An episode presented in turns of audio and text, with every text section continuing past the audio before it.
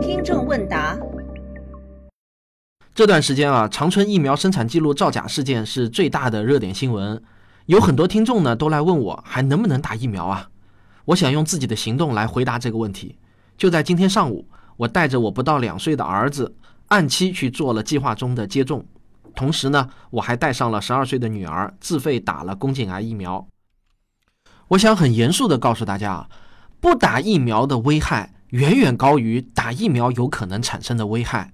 尽管出来了那么大的负面新闻，但不会改变这个结论：该打的疫苗还是要去打，千万别因为这个新闻耽误了计划中的接种。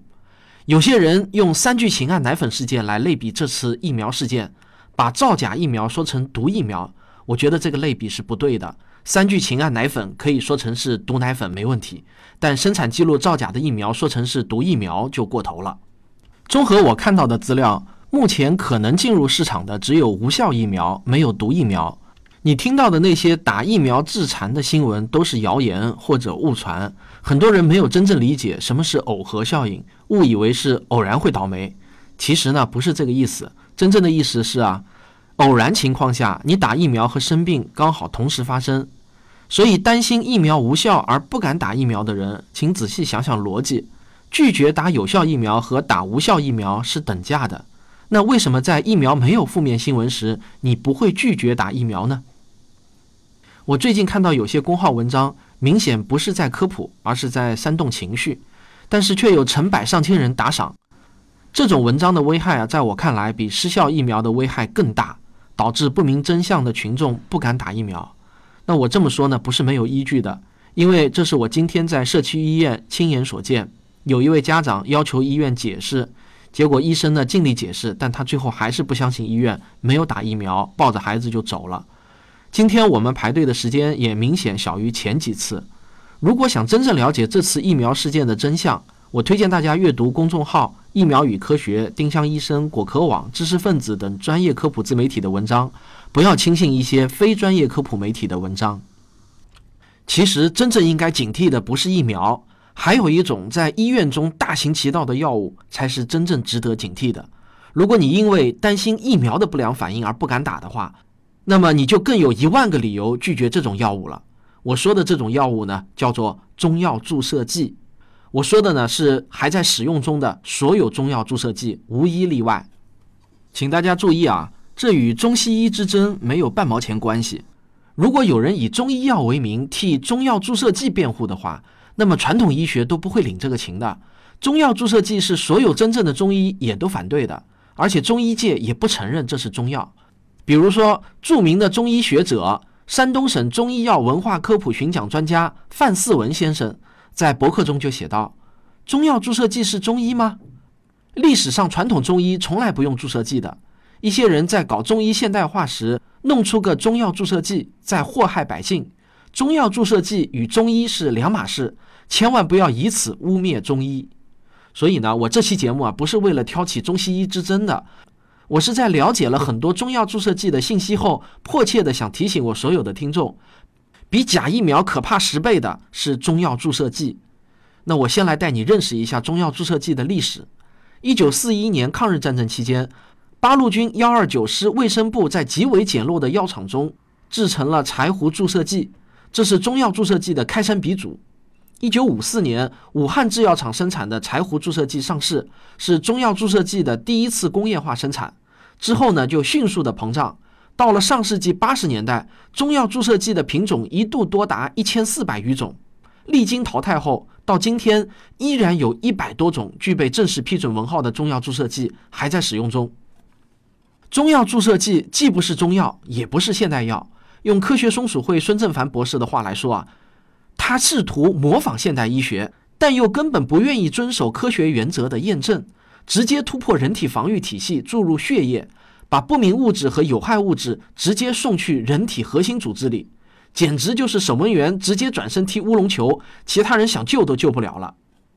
那中医界对中药注射剂的批评声也非常多，例如中国中医科学院基础理论研究所研究员周超凡就指出，中药注射剂的应用历史较短，有些不该研制、不该生产、不该销售、不该进入的药品，历经公关处理都被批准生产了。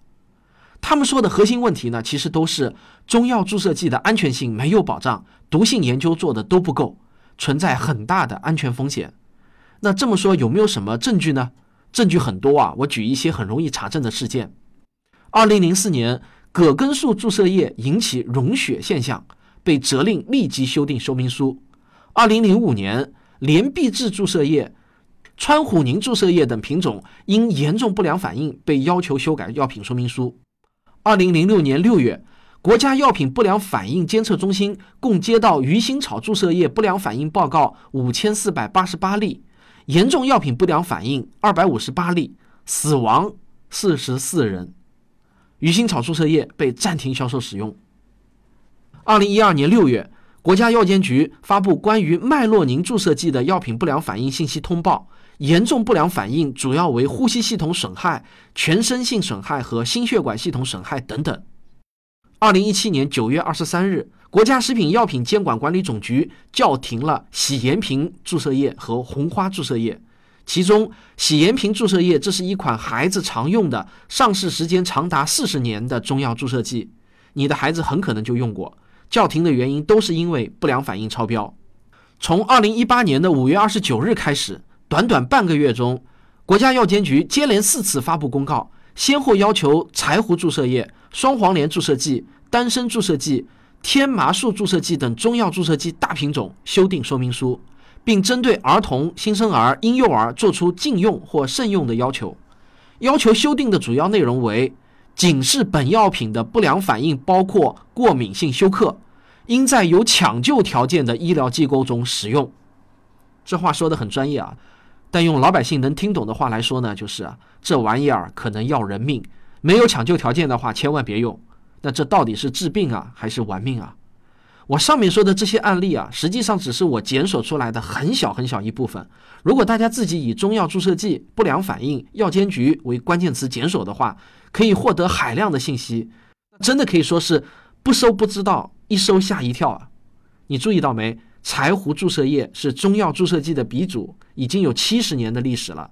有些人啊，总认为使用时间的长，就代表毒副作用经过了多年的人体试验可以放心了。实际上，药品的毒副作用实验是有严格的临床实验标准的。如果实验的方法不合格，做多少次实验啊都不能证明安全。柴胡注射液就是一个实例。我们再来听另外一位真正的中医是怎么说的。北京中医药大学的教授朱文涛认为，由于中药注射剂成分复杂、过敏反应物质的不确定性以及过敏反应种类众多，无法通过预试验减少，因此中药注射剂的不良反应存在不可预知性。听到这里呢，我相信会有一些听众冒出一个问题啊：既然中药注射剂这么可怕，为什么国家还会批准使用？正规的医院也在使用呢？难道医生都昧了良心给患者开毒药吗？那我对这个问题的认识是啊，这个情况并不是由于几个黑心医生、商人、官员勾结的阴谋，而是源于医学这门学科的特殊性和复杂性。我们先来说副作用问题，一味药物的毒副作用并没有很多人想象的那样容易弄清楚。有些人觉得啊，只要拿几只小白鼠做做实验，再找一些人吃了，没有观察到什么不良反应，就说明是安全的。实际上哪有这么简单啊？先不说人和动物的区别，有些慢性中毒是要积累很长的时间才能反映出来的。比如说含有马兜铃酸的植物对人体有强烈的致癌性，但是哪怕你天天吃含有马兜铃酸的植物天仙藤，也不见得就一定会得癌症。而且即便得了癌症，也可能是十多年后的事情了。在这十多年中，你可能吃过很多东西，做过很多事，没有严格的受控实验，靠观察是很难发现癌症的原因是天仙藤的。即便是某些严重的不良反应，因为人体系统实在太复杂，实际临床中就发现很多严重的不良反应的发生率可能只有万分之一，甚至更低的概率。你想啊，假如某个中药注射剂的不良反应率是万分之一，那么就很难在药物的研发过程中发现了。尤其是中药注射剂，由于历史原因，当时人们对医学认识还不足，所以并没有按照现代药物的研发标准来做。这样的情况下，当然就无法发现鱼腥草注射剂这样严重的不良反应了。但问题是，一旦这种药品上市后，那就是成百上千万的使用，哪怕是十万分之一的风险，也是不得了的大事情。比如啊，二零零六年就有四十四人被报告死于鱼腥草注射剂的不良反应，这可是在上百万人使用的情况下发生的。因此呢，这里面并不存在某个明知是毒药还要给病人用的医生。我们再说说疗效问题，一款药物是否有疗效，实际上非常难以确定的，因为前后关系不是因果关系。一个人服药到病好之间，往往会隔着很长一段时间，在这段时间中，病人会受到各种因素的影响，再加上人体有免疫系统，很多病都是可以自愈的。自愈就自己的自啊。后来我们还发现了安慰剂效应的真实存在，因此呢，现代医学要确定一个药物是否真的有效，那是相当相当麻烦的。例如，世界五百强药企罗氏制药，它公布的数据是，平均一款新药从研发到上市，平均花费十二年的时间，需要投入六十六亿元人民币，六千五百八十七次实验，四百二十三个研究人员。而对比中药注射剂啊，根据公开的资料，从上世纪六十年代到八十年代的不到三十年的时间，上市的中药注射剂有一千四百多种。你随便用屁股想想也知道，这里面真正有疗效的能有多少呢？我们打个比方来说，我们如果把药物上市比作是考试合格，那么中药注射剂就好比是一张试卷，全都是二选一的选择题，满分一百分，五十五分就算合格。